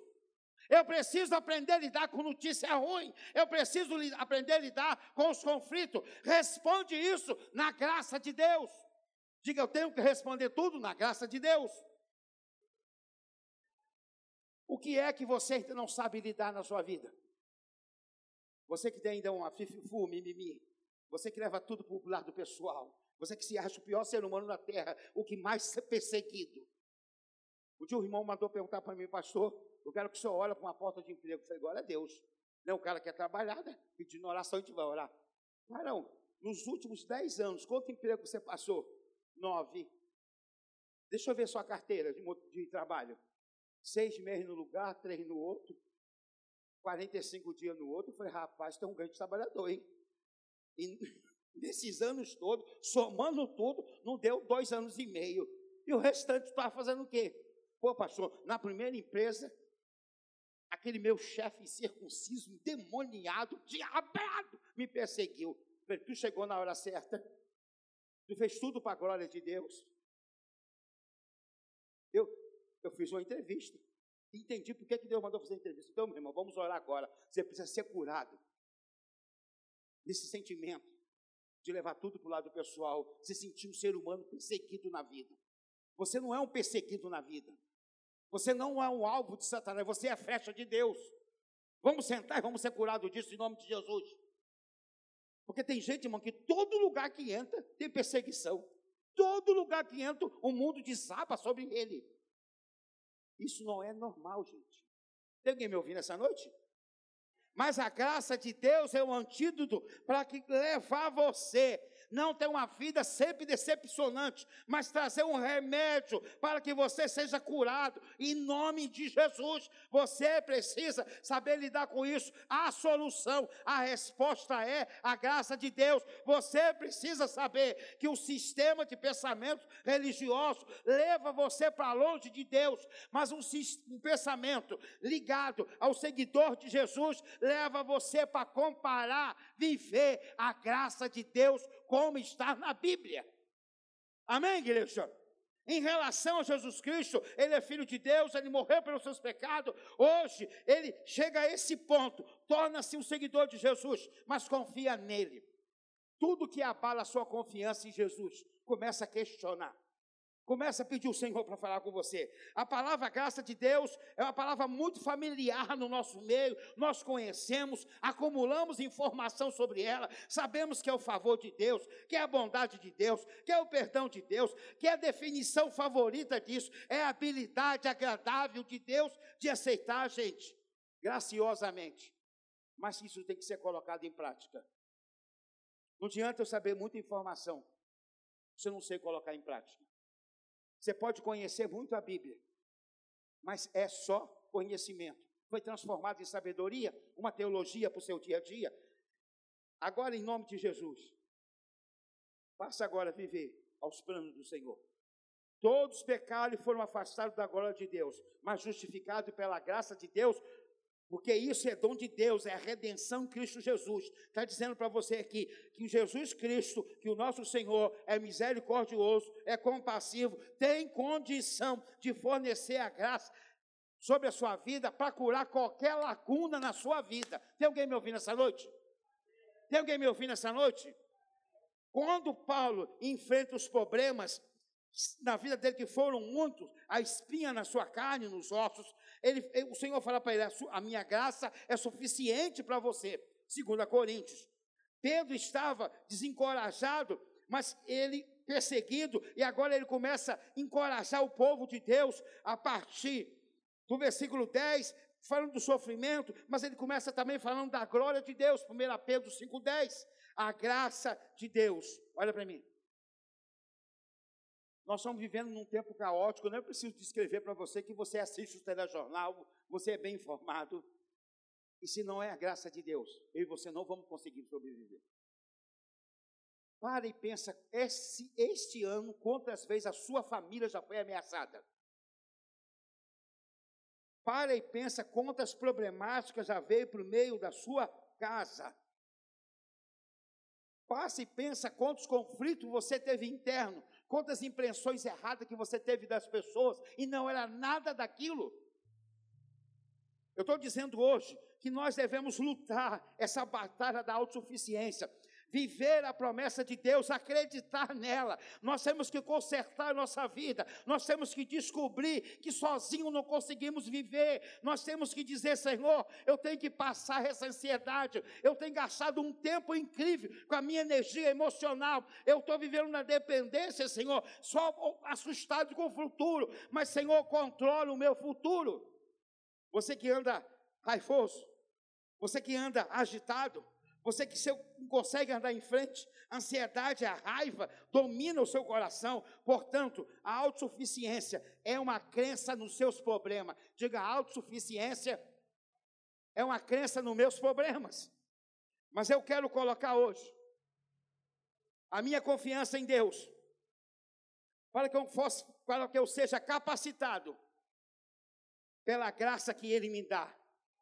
Jesus, eu quero mudar a minha mentalidade, eu quero respirar a tua graça, e eu quero confiar na sua promessa, na tua graça que o Senhor me dá em abundância. O propósito e as razões dos padrões regulares da doação de Deus para minha vida, para a sua vida, é manter eu e você constante, manter eu e você vivo, manter eu e você caminhando com o Senhor, o poder da autossuficiência vai levar você a marchar para uma promessa errada. Eu e você temos que marchar pela graça de Deus para dentro daquilo que o Senhor nos prometeu e pode nos conceder no nome de Jesus. Não deixe que nenhuma implicação da vida para você. A palavra de Deus é verdade. Ela quer mostrar a você o suar da sua vida. Quer fazer a palavra ecoar no seu sentimento. Quer falar algo forte dentro de você. De você dizer, Senhor, para. Não quero andar mais. Toda vez que você estiver ansioso por qualquer coisa ansiosa, suspira fundo e fala, Pai, por que, eu estou desse jeito? Por que, Senhor? O que, que tem dentro de mim? Não sei o que você está vendo sobre o seu futuro, não sei o que o futuro reserva para você, mas eu sei que a graça de Deus está sobre a sua vida. Não sei o que levou você a ficar decepcionado agora ou antes, mas eu sei que a graça de Deus está sobre você. Não sei o que você alcançou o que, que você quer que os seus filhos alcançam, mas eu só sei de uma coisa: a graça de Deus está sobre você. Não sei como você quer viver que você está vivendo agora, mas eu sei de uma coisa: a graça de Deus está sobre você. Não sei o que te magoou, o que te ofendeu, o que te deixou mal, mas eu sei de uma coisa: a graça de Deus está sobre você. Não sei o que encheu o seu coração de medo, você está assustado, mas eu sei de uma coisa: a graça de Deus está sobre você. Mas eu quero agora que você se enche das bênçãos de Deus, pela graça dEle. Eu quero que você explode nesse momento. Eu quero que você avance. Eu não sei o que te envergonhou, que cometeram justiça contra você, o que agiram mal contra você, mas eu sei que a graça dele está sobre você. Não sei o que está desesperando você, não sei qual tipo de crise que você está vivendo, mas eu quero dizer para você: acredita que essas crises não pode ser maior do que a graça que tem sobre você. Diga, Senhor, eu quero viver bem. Chega dessas crises. Se eu tenho crise, Senhor, eu quero ser curado. Lute pelaquilo que é seu de direito. Diga a verdade, Senhor. Eu tenho essas crises, eu não sei como responder, eu não sei como viver, mas eu quero avançar. Diga, Senhor, eu quero avançar. Mas eu sei de uma coisa: a graça de Deus está sobre você abundantemente. Amém, irmãos? Agora vamos ler do versículo 7 até o 10 para a gente encerrar. Agora ele vai falar sobre essa coisa da postura. No verso 6 e 7, do, 6 ao 10, do 7 ao 10, temos o quê? Uma noção bem clara aqui de postura. Eu quero dizer para você, da sua atitude, as orientações práticas que você ouviu, aplique na sua vida. Então ele está dizendo aqui, do 7 até o 10, que você deve declarar, que você deve entender a necessidade da sua vida particular mas que você deve aplicar isso aqui sobre a sua vida. Você dizer, pai, a minha postura tem que mudar. Olha para mim. Olha para mim. Tudo só começa a mudar quando eu peguei um caminho errado, volto para trás e pego o caminho certo, baseado na graça de Deus e vou embora. Eu lido com crente há muitos anos. Eu não quero saber o que você deixou de fazer. Deus quer saber o que você quer fazer a partir de agora. Deus não quer saber que você pecou, que você errou, porque Ele falou que seus pecados jogam no mar de esquecimento, dele não se lembra mais. Eu não quero saber o que você deixou de fazer. O que, é que você quer fazer da agora para frente? Qual é a sua postura? Quer mudar? Tem a solução para isso. Primeira coisa que eu só quero mudar, eu tenho que me submeter a Deus. Primeira postura simples é reconhecer o seu lugar legítimo da sua vida é em Deus. Diga, em primeiro lugar, que leva a mudar minha postura, é submeter a Deus. Em primeiro lugar, é submeter a Deus. A primeira postura, simples, é reconhecer que o meu lugar legítimo da minha vida é em Deus. Assim eu consigo resistir. É o primeiro passo. É o primeiro passo sair dos padrões errados, não ser mais ameaçado nem submergir nas preocupações, sair disso tudinho, se arrepender, Pai, me arrependo de tudo que eu fiz, peço perdão, Senhor, pela saúde suficiência, peço perdão, Senhor, que eu tentei resolver a minha vida do meu jeito, mas eu estou aprendendo que eu preciso me submeter ao Senhor. Vamos lá. Sete.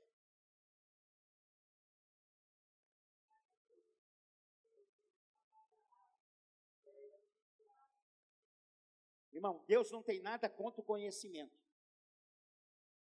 Eu mesmo gosto de ler, estudo muito. Deus não tem nada contra o conhecimento. Mas por mais conhecimento que eu tenha, não importa a minha formação, eu tenho que estar submeter ao Senhor. Antes de eu querer entender uma coisa para o meu intelecto, achar que eu sou capaz de entender Deus, achar que eu sou capaz de entender as problemáticas da vida, sem submeter a Deus, eu não vou resolver nada. O que, que a gente acha? Que a gente é intelectualmente suficiente, capaz, que nós somos super inteligentes, principalmente essa geração agora, que nós podemos resolver tudo. Não resolve nada. Então, eu posso ter muito conhecimento, mas eu tenho que depender de Deus, me submeter a Ele. O meu lugar legítimo é em Deus. Ponto final. Amém, igreja? A situação, muitas vezes, que, que ele está mostrando aqui, Tiago está mostrando no capítulo 4, que esses conflitos pessoais, os desejos errados, mostra que ele faz essa pergunta: vocês consideram o que sobre Deus? Abre a sua postura, abre o seu coração para o governo de Deus. Quando ele faz aquela primeira pergunta, no versículo primeiro, ele está dizendo: muda a sua postura, abre o seu coração para o governo de Deus, abre seu coração para que Deus deseja. A autossuficiência nos afasta da graça de Deus, nos per, não, não nos permite ser guiado no caminho certo, nos coloca no posicionamento errado. E outra coisa, deixa a gente agitado. A graça de Deus acalma e leva você a descansar em Deus. A Bíblia fala que eu e você temos que resistir o diabo.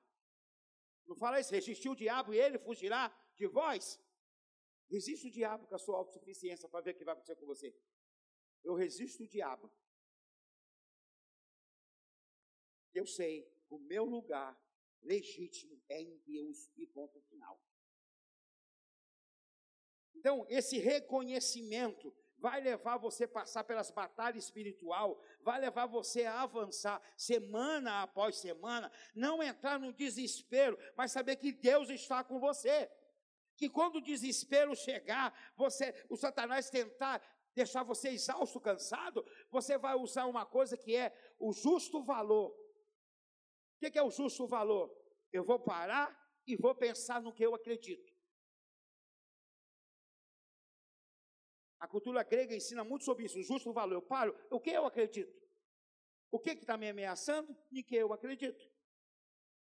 Como eu estou debaixo da graça de Deus, eu, o Espírito Santo vai trabalhar em mim, eu vou ver no que eu acredito. Mesmo aquele desespero que está diante de mim, toda aquela sensação de desamparo, perdido, eu não vou ficar fora, ou vou achar que a graça de Deus não vai me alcançar. Eu, eu estou aqui dessa maneira, sou pequeno, Senhor, estou frustrado, estou triste, estou aborrecido, mas eu dependo do Senhor e me submeto ao Senhor, e eu quero seguir o que tua batalha diz que eu sou mais do que vencedores em Cristo Jesus. Aproxima-se da palavra de Deus, usa o texto de adoração do Velho Testamento, usa os salmos, como percebemos como Deus redimiu Israel, lá no Monte Sinai, Deus encontra com o povo em Êxodo, em Levítico, usa Salmo 40, 148, é um salmo de reavivamento. Quer ser reavivado? Está xoxo, está murcho. Lê o Salmo 148 principalmente o versículo 14. Memoriza ele fica falando ele todo dia. Eu falo para as pessoas que a gente precisa ter o poder da substituição. Pastor, não sei como tirar esse pensamento da minha cabeça. Quer ver uma coisa para ver se você está bom? Quando você ouve uma música de repetição, ela não sai da tua cabeça. Lembra daquela música, a Eguinha Pocotó? Lembra? Você ouvia aquela desgraça, irmão, passa aí da sua cabeça, nem com água sanitária por dentro. Tu rachava o crânio, enchia de água sanitária e não saía. Quer ver uma coisa? Começa a fazer substituição. Sabe aquele pensamento teimoso? Que você dorme com ele, acorda com ele, janta com ele, toma café com ele, e lanche da tarde com ele, a ceia da noite, meia-noite ele está com você ainda. Substituição. Substitui. No Velho Testamento, tanto no Novo, a gente vê a aplicação da adoração. É uma estratégia de saída. Olha para mim.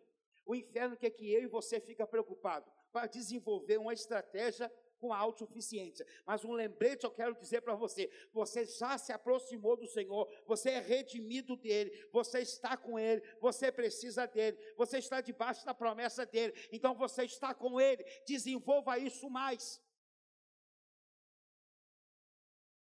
Está com medo? Está com pânico? Pode fazer o tratamento que você quiser na terra, com quem você quiser. Mas se você não aprender a substituir, você não vai prosseguir. Eu quero que nessa noite você reflita, limpe as suas mãos, limpe o seu coração e fala: Pai, purifica-me, prepara-me, Senhor. Cada dia mais dentro desses contextos eu quero avançar. Vou botar o Salmo 148. Não vou ler todo, não. Pastor, o que é Salmos? Segundo João Calvino, é o espelho da nossa alma. O Salmos é um, um armário de ferramenta com 150 ferramentas para eu e você usar. Os Salmos é tudo que eu e você precisa. Vão Louvado seja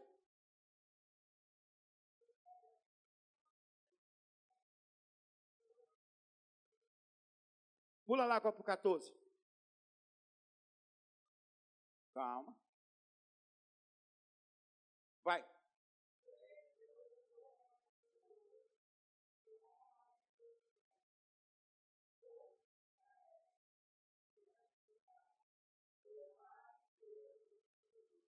Amém?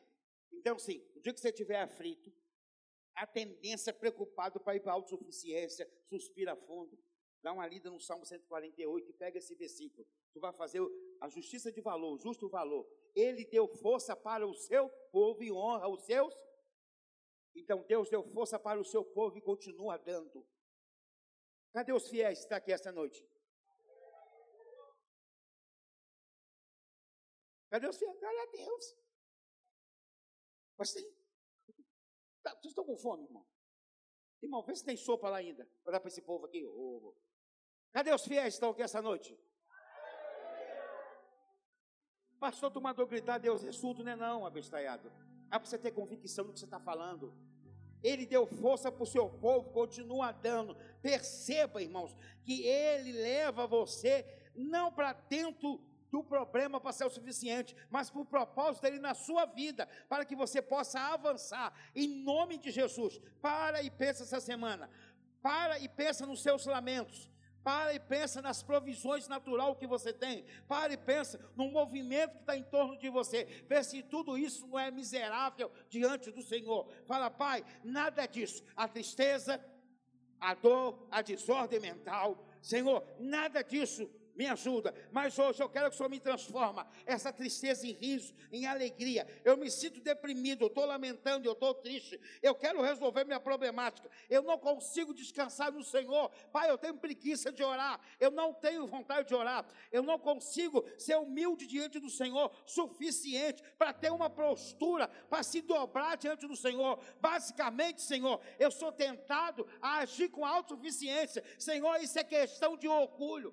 e não de esperança, eu preciso reconhecer que eu tenho necessidade do Senhor. Eu quero o Senhor, eu quero exaltar o Senhor na minha vida. É lógico Pai, a vida cristã, Senhor, é pauleira, é sofrimento, é tentação, mas, Senhor, eu não quero viver abaixo do nível que o Senhor tem para mim, eu não quero viver o nível, Senhor, fora, eu quero viver dentro do padrão, eu quero, Pai, exaltar o Senhor, eu quero me humilhar, derrubar todas as barreiras, chegar até a graça de Deus, dizer, Pai, eu quero a Sua ajuda. A circunstância, Senhor, pode me parar, mas eu percebo, Senhor, num grito de guerra, de gratidão, o Senhor é fiel para com teu povo, vai continuar sendo fiel comigo. Essa é a plataforma que eu tenho para ficar sobre ela, para reafirmar que eu estou na graça de Deus. Deus é o preciso do Senhor. Senhor, eu quero encontrar um posicionamento. Eu não quero ser um consumista da ansiedade. Eu não quero consumir raiva, ódio, desespero, autossuficiência. Pai, arranca de mim todo ensinamento de autossuficiência. E eu quero agora, Pai, que meus olhos não fiquem mais seco, mais vivo. Que o meu coração não esfria mais Tire de mim essa teimosia de tentar fazer as coisas do meu padrão. Pai, eu quero aprender a resistir o diabo. Eu quero aprender a me submeter ao Senhor. Eu quero ficar longe, Pai. Eu dependo do Senhor. Eu quero descobrir a verdadeira promessa é andar na sua graça. Amém, igreja? Abaixe a sua cabeça. Pensa um pouquinho no que você ouviu essa noite. Fala um pouquinho com Deus baseado no que você ouviu. Hu, achai kamba. Achai que me doloi tipo. Sai o maio de pai. Ai, sabe que me colhe. Que vem para tentar ferir o valente de Deus em meio às suas guerras. Fala com o papai. Abaixa essa cabecinha no nome de Deus. de fazê-lo olhar atrás e querer desistir.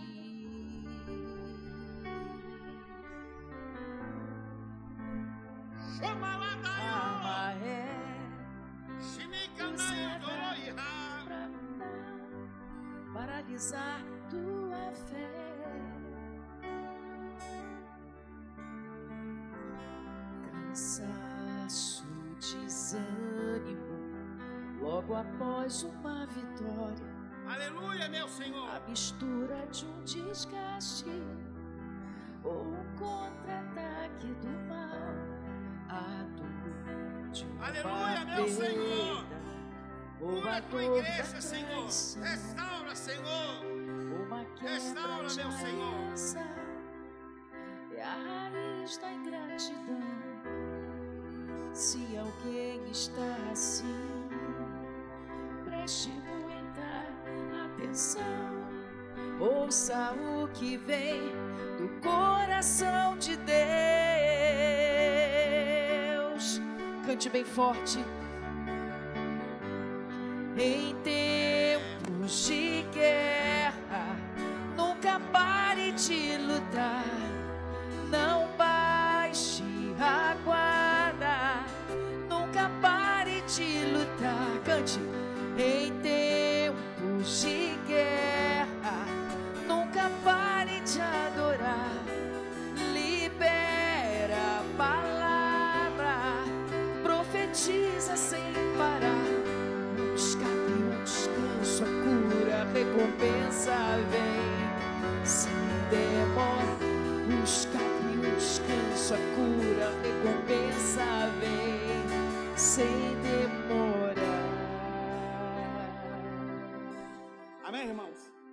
Vou fazer um negócio com você.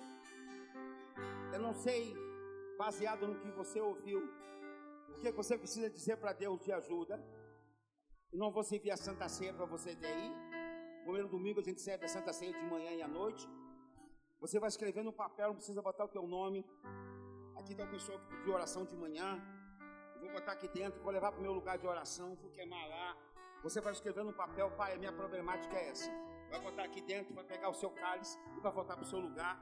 E a nossa irmã e o grupo vai continuar louvando e tocando para o Senhor. Nunca pare, nunca pare de lutar. Não baixe a guarda. Nunca pare de adorar. Mais uma vez. Em tempos de guerra, nunca pare de lutar. Não Profetiza sem parar. Um escape, um descanso, cura, recompensa vem. Sem demora. Um escape, um descanso, a cura, recompensa vem. Sem demora. Um escape, um descanso, a cura, recompensa vem. Sem demora.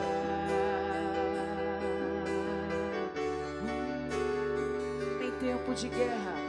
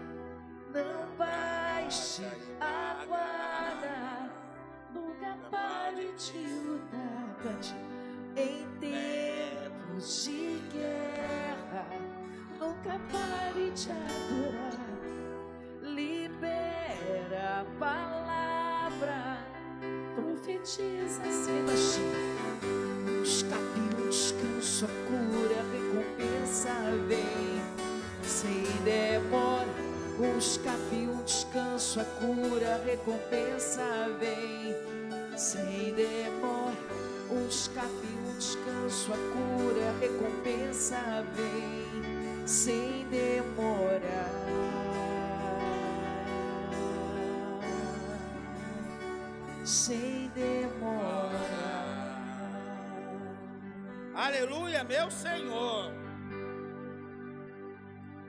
Barreira. Barreira. Pegou o pão, dando graça, partiu e disse: Esse é meu corpo, está sendo partido por vós. O corpo do nosso Senhor foi partido, desfacelado, moído na cruz, como Isaías 53 diz, pela vontade divina. E o corpo do meu Senhor, do nosso Senhor, foi despedaçado, moído na cruz do Calvário, para que eu e você fosse ter um corpo sarado em nome de Jesus. Pegou o cálice, dando graça, falou: Esse é meu sangue, que vai ser derramado por vós. Aonde foi derramado todos os pecados de vocês, e vocês estão limpos agora. Esse momento agora é a mesa do amor, a mesa da promessa. A Bíblia diz que Jesus falou lá em Lucas 22: faça isso em memória de mim. Vocês só verão novamente eu fazer isso quando os planos do reino de Deus se cumprir. Então ele está dizendo o quê? Que na, quando Jesus vier à nuvem para buscar a igreja, nós vamos ceiar com ele novamente.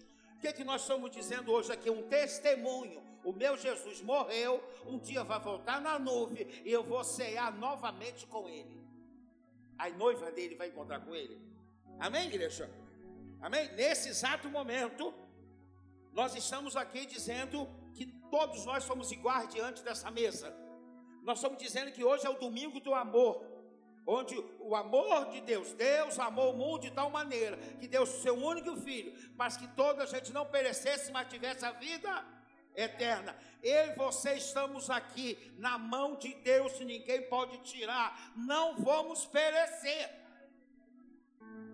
Esse cálice, esse pãozinho, nós estamos trazendo a memória, testemunhando, e nós estamos dizendo: isso é um pacto de esperança fomos batizados nas águas, e agora a segunda parte da ordenança de Jesus é a Santa Ceia. Estamos dizendo: o meu Deus não mentiu, ele enviou seu filho de verdade.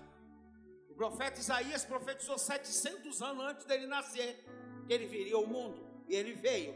2025 anos atrás, ele morreu, ressuscitou.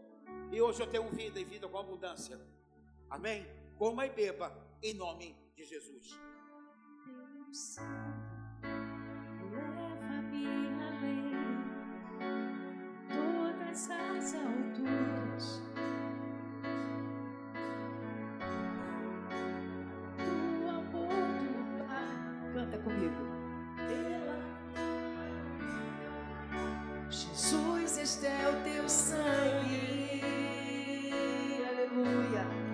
Cante, cante. Aleluia. Tua